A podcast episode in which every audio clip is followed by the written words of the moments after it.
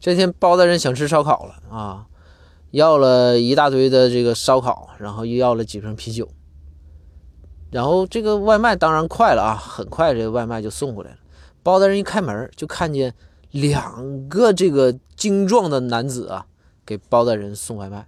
包大人说：“哎呦，你们现在这外卖这这服务这么好啊，两个人一起送啊。”然后这个其中一个稍微壮一点男子说：“说啊，是大人是这样的，是他吧，他体格小，嗯，他怕黑。”